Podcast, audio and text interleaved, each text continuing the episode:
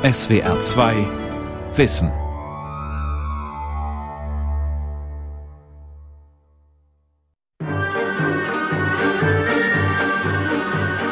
Ich habe mein ganzes Leben lang Offiziere geliebt. Ich wäre lieber die Geliebte eines armen Offiziers als die eines reichen Bankiers. Das größte Vergnügen besteht für mich darin, mit ihnen zu schlafen, ohne an Geld zu denken. Es macht mir Spaß, Vergleiche zwischen den verschiedenen Nationalitäten anzustellen. Diese Herren haben nach mir gesucht. Und ich habe von ganzem Herzen Ja gesagt. Sie ist die berühmteste Spionin der Weltgeschichte. Margareta Gertreuda Selle, besser bekannt unter ihrem Künstlernamen, den sie sich als Tänzerin zulegte. Mata Hari. Während des Ersten Weltkriegs von den Franzosen verhaftet, wurde sie vor rund 100 Jahren nach einem fragwürdigen Prozess hingerichtet. Seitdem ranken sich die wildesten Gerüchte um die schöne Niederländerin. Mata Hari. Tänzerin, Spionin, Justizopfer. Eine Sendung von Michael Reitz. Dutzende Romane und Filme zeichnen das Bild einer extravaganten Kurtisane, die ihre zahlreichen und mächtigen Liebhaber mit explosiver Erotik dazu gebracht haben soll, militärische Geheimnisse auszuplaudern. Ob das wirklich stimmt, blieb lange Zeit umstritten. Denn erstens hielten die französischen Justizbehörden bis Januar 2017 die Prozessakten unter Verschluss, und zweitens hatte Mata Hari Zeit ihres Lebens an der eigenen Legende gestreckt, was ihr schließlich zum Verhängnis wurde. Geboren wird Margareta Gertreuda Selle am 7. August 1876 in der friesischen Provinzstadt Leeuwarden als ältestes von vier Kindern. Ihr Vater ist ein wohlhabender Hutmacher, der zum gehobenen Mittelstand der Kolonialmacht Niederlande zählt. Er vergöttert seine Tochter, schickt sie auf die besten Schulen, verwöhnt sie mit teurem Spielzeug und Kleidern. Margareta ist ein außergewöhnlich hübsches Kind. Ihr Teint ist dunkel. Irgendwo in der Ahnenreihe muss es einen Vorfahren aus den Kolonialgebieten gegeben haben. Später wird sie, je nach Laune, behaupten, sie habe indische oder indonesische Wurzeln. Am wahrscheinlichsten ist letzteres. Als Margareta zwölf Jahre alt ist, vergaloppiert sich ihr Vater an der Börse und geht pleite. Mit einem Schlag ist das behütete Leben vorbei. Hans Groeneweg vom Leeuwardener Friesischen Museum erzählt: Everything that was certain was gone. So she got into a very troubled period of time. Jede Art von Sicherheit geht damals verloren. uh, Sie macht eine schwierige und verwirrende Zeit durch. Sie ist zwölf Jahre alt, als ihr Vater pleite geht. Doch mit 17 hat sie dennoch eine erstklassige Schulausbildung abgeschlossen. Und sie ist auf der Suche nach einem Leben, das sie aus der Enge der Provinz herausbringen soll. Für den Teenager bricht eine Welt zusammen. Zumal sich auch noch die Eltern trennen und die Familie zerbricht. Die Kinder werden zu Verwandten abgeschoben, da der Vater nicht mehr für ihren Lebensunterhalt aufkommen kann. Die frühreife Margareta landet bei einem Onkel in Leyden, der sie, gegen ihren Willen, in ein Mädchenpensionat steckt. Sie soll Kindergärtnerin werden. Doch daraus wird nichts, denn rasch verbreitet sich das Gerücht, Margareta hätte ein Verhältnis mit dem dreimal älteren Schulleiter. Sie wird von der Anstalt verwiesen. Was jedoch nichts daran ändert, dass die junge Frau von einem üppigen Leben in der großen weiten Welt träumt, wie die Historikerin Karin Feuerstein-Prasser erzählt. Und da kam sie dann eben auf die Idee, nach Möglichkeit einen reichen Mann zu suchen, der ihr dieses Leben, was sie sich vorstellte, bieten konnte. Und das hat sie dann getan. Sie hat eine Heiratsanzeige in der Zeitung gesehen und hat darauf geantwortet, hat den Herrn kennengelernt und offenbar war er von dieser jungen Margareta so beeindruckt, dass er bereit war, sie nur drei Monate später zu heiraten. Dieser Herr ist der 20 Jahre ältere niederländische Kolonialoffizier schottischer Abstammung Rudolph John MacLeod. Er ist beurlaubt und normalerweise in Indonesien stationiert. Margareta ist begeistert von der Aussicht, in einem exotischen Land zu leben. Doch bereits kurze Zeit nach der Ankunft in Niederländisch-Ostindien kommt die Ernüchterung. Das Leben dort empfindet sie als langweilig, die Menschen scheinen ihr ebenso provinziell wie in Leeuwarden. Dazu kommt, dass MacLeod am liebsten eine Ehefrau hätte, die nach seiner Pfeife tanzt, den Haushalt besorgt, Kinder gebiert und kein selbstständiges Leben führt. Zwar hat das Paar bald zwei Kinder, doch Margareta ist ein Mensch, der nach Unabhängigkeit und einer selbstbestimmten Existenz strebt, erzählt Hans Groneweeg. She could have had a very good life over there.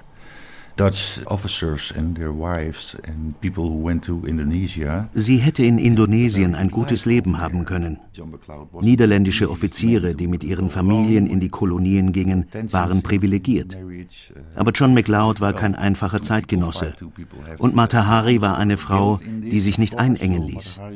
Sehr bald kam es zu gegenseitigen Schuldzuweisungen und schweren Spannungen. Anstatt einer glücklichen Familie mit zwei Kindern, der eine herrliche Zukunft bevorstand, explodierte das Ganze in einem Ehekrieg. Ebenso wie ihr Mann sucht Margareta außereheliche sexuelle Beziehungen. Im Haus herrscht ständiger Streit und McLeod verprügelt seine Frau des Öfteren. Als eines ihrer beiden Kinder unter mysteriösen Umständen ums Leben kommt, angeblich wurde es von einer Hausdienerin vergiftet, verlässt das Ehepaar Indonesien Richtung Amsterdam. Doch die Beziehung ist nicht mehr zu retten, die Ehe wird geschieden. John MacLeod, der für Margareta und die gemeinsame Tochter Unterhalt zahlen soll, kommt seiner Verpflichtung nicht nach. Völlig mittellos bei ihrem Onkel in Den Haag lebend, schickt sie das Kind zu MacLeod und reist zum ersten Mal nach Paris. Margarete dachte, dass alle Frauen, die vor ihrem Ehemann flüchten wollen, nach Paris gehen. Die Publizistin Claudia Motzek hat eine Biografie über Mata Hari geschrieben. Das finde ich schon mal eine einleuchtende Überzeugung. Und eben dieser Eindruck kam nicht von ungefähr. In Paris der Jahrhundertwende schien nämlich alles möglich. Man muss sich vorstellen, die lange Friedensphase nach dem Deutsch-Französischen Krieg hatte für Wohlstand gesorgt. Die Industrie blühte auf, der wirtschaftliche Aufschwung sorgte für eine Aufbruchstimmung. Die Schönen und Reichen, wenn man so möchte, die wollten unterhalten werden. Und die Weltausstellung 1904 hatte ihnen schon sehr viel Exotisches geboten. Margareta wusste schon früh um ihre Wirkung auf Männer. Doch in der damaligen Kulturhauptstadt der Welt, der pulsierenden und freizügigen Metropole Paris, kommt sie in Kontakt mit einer ebenso freizügigen wie verlogenen Sexualmoral. Es ist üblich, dass sich reiche, verheiratete Männer Liebhaberinnen nehmen und sie großzügig aushalten. Margareta versucht, erfolglos, sich als Nacktmodell für Maler durchzuschlagen, findet aber gleichzeitig gut betuchte Gönner, die sie finanzieren. Doch sie kommt nicht so richtig voran in ihrem Leben. Schöne und exotisch wirkende Frauen gibt es reichlich in Paris.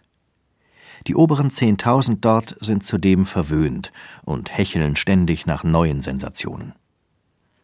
Nach einem kurzen Zwischenspiel in den Niederlanden kehrt Margareta erneut nach Paris zurück und hat eine zündende Idee, wie Karin Feuerstein-Prasser berichtet. Sie kam nach Paris und hatte da erst auch keine Chancen, weil da waren so viele schöne junge Frauen und da hatte man nicht extra auf sie gewartet. Und dann kam sie auf die Idee, eben diese Tempeltänzerin zu verkörpern. Hatte die Tänzerinnen in Sumatra und Java aber nur gesehen, also selber nie getanzt und hat dann bewusst Tanzstunden genommen und die Tanzstunden eben, die wurden dann von ihren Liebhabern bezahlt. Mittlerweile gehört Margareta fest zum Kreis der Pariser Reichen und Schönen. Zu ihren Bekannten und Liebhabern zählen Bankiers, Geschäftsleute, hohe Offiziere der französischen Armee und Künstler. Sehr schnell entwickelt sie ein Gespür dafür, was diese Kaste hören will ganz bestimmt nicht die Story eines einfachen Mädchens aus der niederländischen Provinz ohne Berufsausbildung. Sie macht sich zu einer geheimnisvollen Person, verbreitet gekonnt Geschichten über sich, die bewusst ungenau sind und die Sensationslust der Pariser Gesellschaft befriedigen.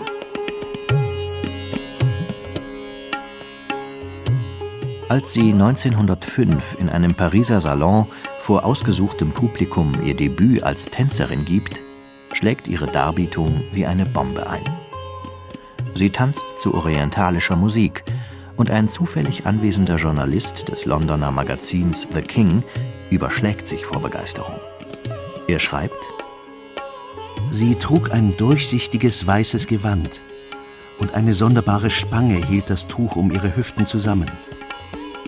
Die Bewegungen wurden immer heftiger, fieberhafter und hingebungsvoller. Dann entledigte sie sich nacheinander aller Schleier und schließlich löste sie im Zustand der Verzückung ihren Gürtel und fiel ohnmächtig zu Shivas Füßen nieder. Mundus vult decipi. Die Welt will betrogen werden. Nach diesem Motto verfährt Margareta Getreuder-Selle.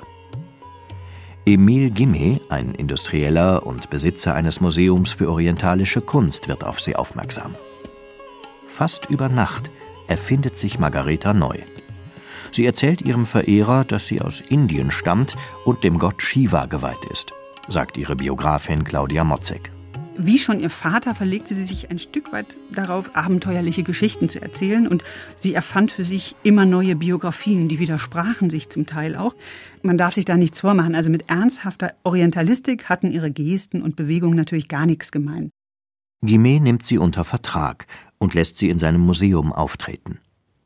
Von nun an nennt sich Margareta Matahari, indonesisch für das Auge der Morgenröte.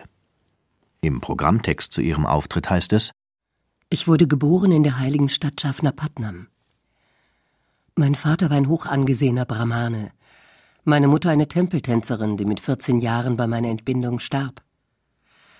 Aufgewachsen bin ich in der Obhut von Tempelpriestern. Sie weihten mich Shiva. Und ich wurde in die heiligen Mysterien der Liebe und der göttlichen Verehrung eingeführt. Matahari. Der Name wird zu einem Markenzeichen nicht nur in Paris, sondern in ganz Europa.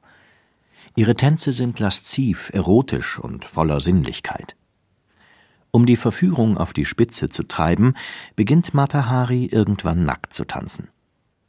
Zwar sind die Pariser frivole Tänze bis hin zum Striptease gewohnt, aber bei Mata Hari liegt der besondere Kick in der angeblich rituell-spirituellen Bedeutung ihrer Aufführungen als sie sogar vor dem schwerstreichen Bankier Baron Henri de Rothschild tanzt, ist das der Höhepunkt ihrer Karriere als Tänzerin.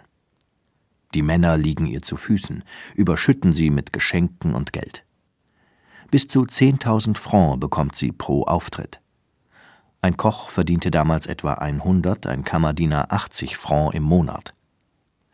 Matahari führt ein aufwendiges Leben mit kostbarem Schmuck, Hauspersonal und eigener Kutsche. Doch erste dunkle Wolken ziehen auf, erzählt Claudia Motzek. Sie hat einfach Dinge erfunden und hat ein Label draufgeklebt und behauptet, das sei ernstzunehmende Kunst. Sie hat selber auch von sich behauptet, eigentlich kann sie gar nicht tanzen und eigentlich kommt das Publikum nur, weil sie sich auszieht. Das war, denke ich, eine sehr gute Selbsteinschätzung. Aber mit der Zeit hat sie sich, glaube ich, von den positiven Kritiken und von dem großen Applaus, den sie so bekam, so beeindrucken lassen, dass sie dachte, sie sei wirklich eine großartige Künstlerin. Eine lange Auslandstournee Mata Haris ab dem Winter 1906 beflügelt diese Selbstüberschätzung. In Wien, Rom und Madrid wird sie bejubelt und gefeiert. Ihr Auftritt im Berliner Wintergarten ist eine Sensation, der allerdings eine Begleiterscheinung hat, die ihr später zum Verhängnis werden wird. Man munkelt in Berlin von einer Affäre Mataharis mit dem deutschen Thronfolger, Kronprinz Wilhelm. Ein Gerücht, dem Matahari nicht entgegentritt, das sie durch kryptische Bemerkungen sogar noch befeuert. Als sie ein Jahr später nach Paris zurückkehrt, hat sich die Stimmung gewendet. In ihrer Abwesenheit haben jüngere Tänzerinnen die Bühnen erobert, die den Stil Mataharis gekonnt imitieren. Sie wird immer seltener engagiert und gerät nach und nach in finanzielle Schwierigkeiten. Ihre Tanzkarriere dauerte ziemlich genau zehn Jahre. Und als ihre Erfolge ausblieben, war sie 38 und dann suchte sie sich zunächst einen Liebhaber, der ihr das luxuriöse Leben finanzierte. Und als diesem dann das Geld ausging, begann sie erstmal zu sparen, entließ Personal, verkaufte ihre Pferde, verpfändete Schmuck. Und als das aber auch nicht mehr reichte, hat sie schließlich ihre Liebesdienste in verschiedenen Bordellen angeboten für 1000 Francs die Nacht. Erst im Mai 1914 erhält Mata Hari wieder ein größeres Engagement, diesmal in Berlin. Sie soll ab Herbst mehrere Male im renommierten Metropoltheater auftreten. Sie atmet auf. Doch am 28. Juli beginnt der Erste Weltkrieg. Über abenteuerliche Umwege verlässt sie Deutschland und mietet ein Haus in Den Haag. Möglich wird das durch eine Affäre mit dem niederländischen Baron Willem van der Kapellen, der jetzt ihren Lebensunterhalt finanziert. In Kriegszeiten bekommt sie so gut wie keine Gelegenheit mehr aufzutreten. Es passt zu dieser ebenso lebenslustigen wie mutigen Frau, dass sie jetzt nicht zu Hause Trübsal bläst, sondern weiter ihren eigenen Weg gehen will, erzählt die Historikerin Karin Feuerstein-Prasser. Sie hat es ja immer wieder geschafft. Sie war ja auch als sogenannte Tempeltänzerin nur eine bestimmte Zeit lang populär und dann kamen andere und vielleicht bessere oder jüngere, schönere. Und sie hat trotzdem weitergemacht. Dann hat sie diesen unseligen Weg der Spionin eingeschlagen, aber sie hat immer wieder einen Ausweg gefunden, wie es im Leben weitergehen konnte. Sie hat nie resigniert. Doch wie wird die Tempeltänzerin zur Spionin? Historiker sind sich einig, durch ein Zusammentreffen von Lebensfreude, Naivität und Realitätsverlust. Martha Haris Leben mit Baron von der Kapellen ist sterbenslangweilig. Was dann geschieht, ist der Anfang vom Ende ihres Lebens, sagt Claudia Motzek. Eines Tages stand der Presseattaché der deutschen Botschaft, Kramer, bei ihr vor der Tür und sie dachte zunächst, er wollte mit ihr eine Affäre beginnen. Stattdessen schlug der ihr aber vor, für 20.000 Francs als Spionin für Deutschland zu arbeiten. Sie bat zunächst um Bedenkzeit, erinnerte sich aber daran, dass Paris einfach eine aufregende Stadt war, dass ihr ja echt langweilig war und deswegen akzeptierte sie sein Angebot. Wir befinden uns jetzt im ersten Raum des Deutschen Spionagemuseums. Und hier wird es in Zukunft auch eine Matahari-Ecke geben. Matahari ist natürlich eine der berühmtesten Persönlichkeiten.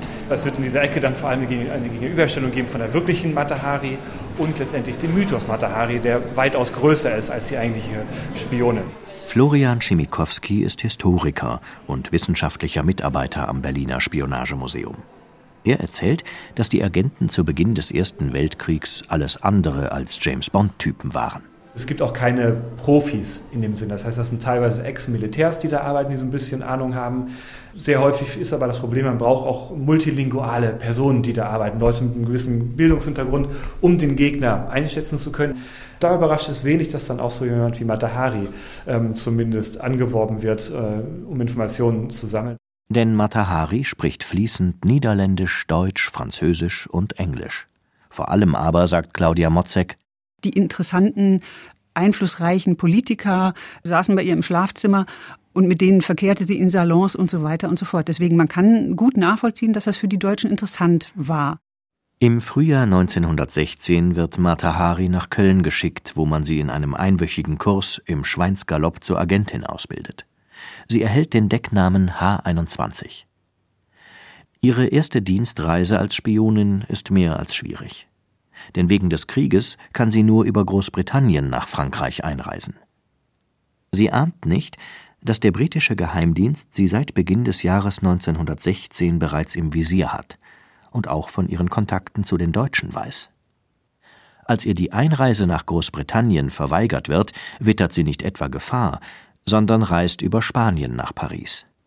Dort wollen die bisher ahnungslosen Franzosen sie ebenfalls als Spionin anwerben. Abgesehen von diesem Paradox steckt Mata Hari in einer Krise wie seit Jahren nicht mehr. Sie ist hoffnungslos verliebt in einen wesentlich jüngeren russischen Offizier, der in den Vogesen verwundet in einem Lazarett liegt. Um ihn zu besuchen, braucht sie eine Erlaubnis der Militärbehörden, die sie auf einem Amt in Paris beantragt. Und als sie das tut, landet sie ganz zufällig, offenbar ganz zufällig, im Büro der Spionageabwehr. Dort sitzt Georges Ladoux und bietet ihr an, für den französischen Geheimdienst tätig zu werden. Sie stolpert da so ein bisschen rein und denkt sich, Mensch, das ist ja großartig, von den Deutschen habe ich schon Geld gekriegt, jetzt kann ich von den Franzosen auch noch Geld kriegen und sie fordert eine Million Francs. Dass Hauptmann Georges Ladoux sie anwirbt, ist ausgesprochen mysteriös. Denn er müsste von seinen britischen Kollegen längst von der Agententätigkeit Mata Haris für die Deutschen erfahren haben. Beim französischen Geheimdienst wird sogar eine Akte über sie angelegt. Es ist allerdings auch möglich, meint Claudia Motzek, dass Ladoux schlichtweg überarbeitet war. Grund war dafür, dass in dieser Kriegsphase in Paris eine regelrechte Spionagehysterie ausgebrochen war. Soldaten und Zivilbevölkerung waren aufgerufen, alles zu melden, was auffällig war. Vor allen Dingen Ausländer wurden total argwöhnisch beobachtet und Sie müssen sich vorstellen, pro Monat wurden 10.000 Meldungen gemacht. Und vor diesem Hintergrund, finde ich, kann man sich ganz gut vorstellen, dass die Spionageabwehr vielleicht einfach überlastet war. Im November 1916 entsendet Georges Ladoux sie in die Niederlande, um dort weitere Instruktionen abzuwarten. Wieder ist für diese Reise ein Umweg über Spanien nötig, wo sie im Atlantikhafen Vigo ein Schiff in ihre Heimat besteigt. Als der Dampfer in Südengland Zwischenstation macht, wird sie vom britischen Geheimdienst verhaftet. Man verwechselt sie mit der deutschen Agentin Clara Bendix. Um möglichst schnell aus der Haft entlassen zu werden, erzählt Matahari dem britischen Vernehmungsoffizier, dass sie für die Franzosen arbeitet. Da den Briten die Beweise für eine deutsche Spionagetätigkeit als zu dünn erscheinen, schickt man sie zurück nach Spanien. Für Claudia Motzek ist klar, dass die Briten zu diesem Zeitpunkt schon wussten, was den Franzosen erst im Laufe des Prozesses gegen Matahari klar wurde. Denn welches Wissen hat Matahari überhaupt besessen? Also welche Erkenntnisse hat sie herausgefunden, um sie an die Deutschen weiterzugeben? Die Vernehmungen haben belegt, dass sämtliche Geliebte, die befragt wurden, angegeben haben, dass Mata Hari sie nie nach militärischen Geheimnissen befragt hat. Auf eigene Faust reist Mata Hari nach Madrid, um Georges Ladoux von dort aus Material zu liefern, denn sie will sich ihre eine Million Franc verdienen. Den Deutschen hat sie bis dahin keine einzige nennenswerte Information zukommen lassen. In Madrid lernt sie den deutschen Militärattaché Hans von Kalle kennen und versucht ihm Geheimnisse zu entlocken. Naiv wie sie ist, zieht sie ihn über ihre Agententätigkeit für die Franzosen ins Vertrauen. Die Folgen sind fatal. Von Kalle lässt sie über die Klinge springen. Er schickt einen Funkspruch nach Berlin, in dem es heißt H21 ist in Madrid angekommen. Sie hat so getan, als würde sie ein Angebot des französischen Geheimdienstes, für ihn zu arbeiten, annehmen. Von Kalle hat Geheimcodes benutzt, von denen er sehr genau wusste, dass die Franzosen sie bereits entschlüsselt hatten. Von Kalle war wirklich sauer, weil Mata Hari die Deutschen verarscht hat, auf Deutsch gesagt, und sie vorgeführt hat. Und deswegen wollte er das Problem los sein. Weil er eben überhaupt nicht handeln konnte dort im Ausland, hat er sich gedacht, das ist doch jetzt eine elegante Lösung, wenn ich das den Franzosen verklicker, dass sie da eigentlich eine Doppelspionin haben. Obwohl Mata Hari seit Anfang Januar 1917 wieder zurück in Paris ist, wird sie zunächst nicht verhaftet. Ladoux lässt sie auf Schritt und Tritt beschatten, weil er hofft, sie bei der Kontaktaufnahme mit deutschen Mittelsmännern kassieren zu können. Am Morgen des 13. Februar jedoch wird sie in ihrem Pariser Hotelzimmer verhaftet und in das Frauengefängnis Saint-Lazare bei Paris gebracht. Doch es sind nicht nur geheimdienstliche Gründe, die zu ihrer Inhaftierung führen, erzählt Florian Schemikowski vom Deutschen Spionagemuseum. Sie wurde von der französischen Presse genutzt, um auch die sehr kriegsmüde, zu diesem Zeitpunkt wirklich extrem kriegsmüde französische Bevölkerung und auch die Truppen so ein bisschen mehr wieder aufzupeitschen. Propaganda, um den Feind zu dämonisieren, beziehungsweise die eigenen Landsleute und die eigenen Truppen äh, zu mobilisieren und zu motivieren. Die französische Regierung braucht einen Sündenbock. Im April 1916 bereits hatten Zehntausende französische Soldaten gemeutert. Bei der Schlacht um Verdun, die im Dezember 1916 ohne nennenswerte Erfolge endet, kommen mehr als 100.000 Franzosen ums Leben. Der Winter ist eisig kalt, und im ganzen Land erhebt sich die Bevölkerung und fordert ein Ende des Krieges. Eine deutsche Spionin für das militärische Desaster verantwortlich machen zu können, ihr anzulasten, Geheimnisse an den Feind verraten und somit Zehntausende Franzosen in den Tod geschickt zu haben, ist da ein gefundenes Fressen. In der Skandalpresse wird sie als Edelhure dargestellt, die eine Affäre mit dem deutschen Kronprinzen hatte. Und mit ihrer Legende, eine indische Tempeltänzerin zu sein, will man sie als notorische Lügnerin entlarven. Doch so einfach ist es nicht, Margareta Selle auf das Schafott zu bringen. Denn sie lässt sich nicht erniedrigen und steht zu ihrem Leben. Außerdem finden sich keine Beweise für eine gefährliche Agententätigkeit. Trotzdem will der Untersuchungsrichter Pierre Bouchardon sie zu einem Geständnis zwingen. Für Bouchardon stand fest, Martha Hari ist schon aufgrund ihres saloppen Lebenswandels schuldig. Sie verstieß gegen Sitte und Anstand, deswegen musste sie schon mal per se gefährlich sein.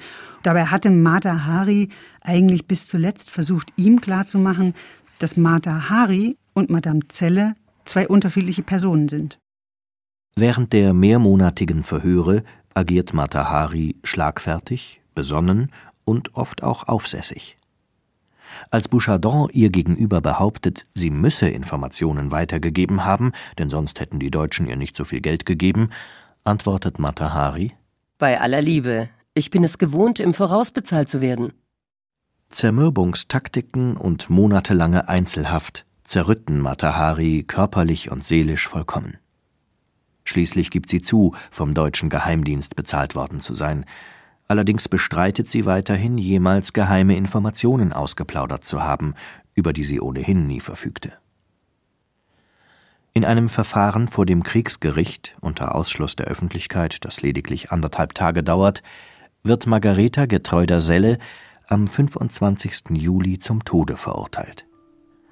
Ein Revisionsantrag der Verteidigung scheitert ebenso wie die Bitte der niederländischen Regierung um ihre Begnadigung.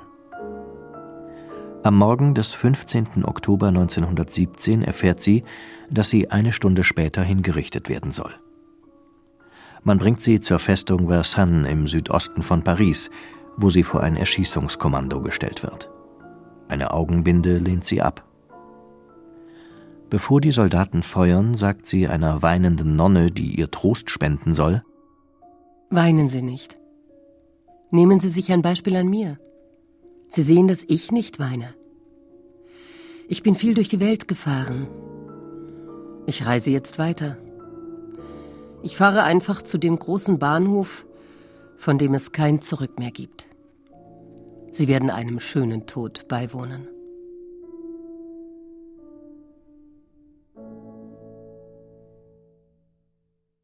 Bereits vor Ablauf der üblichen Sperrfrist von 100 Jahren hat der französische Staat die Prozessakten des Falles Margareta Selle im Januar 2017 freigegeben. Aus juristischer Sicht mag ihre Verurteilung vertretbar sein, moralisch bleibt sie aber ausgesprochen fragwürdig. Denn, meint ihre Biografin Claudia Motzek, mit Matahari wurde in erster Linie eine unabhängige, mutige und selbstbewusste Frau hingerichtet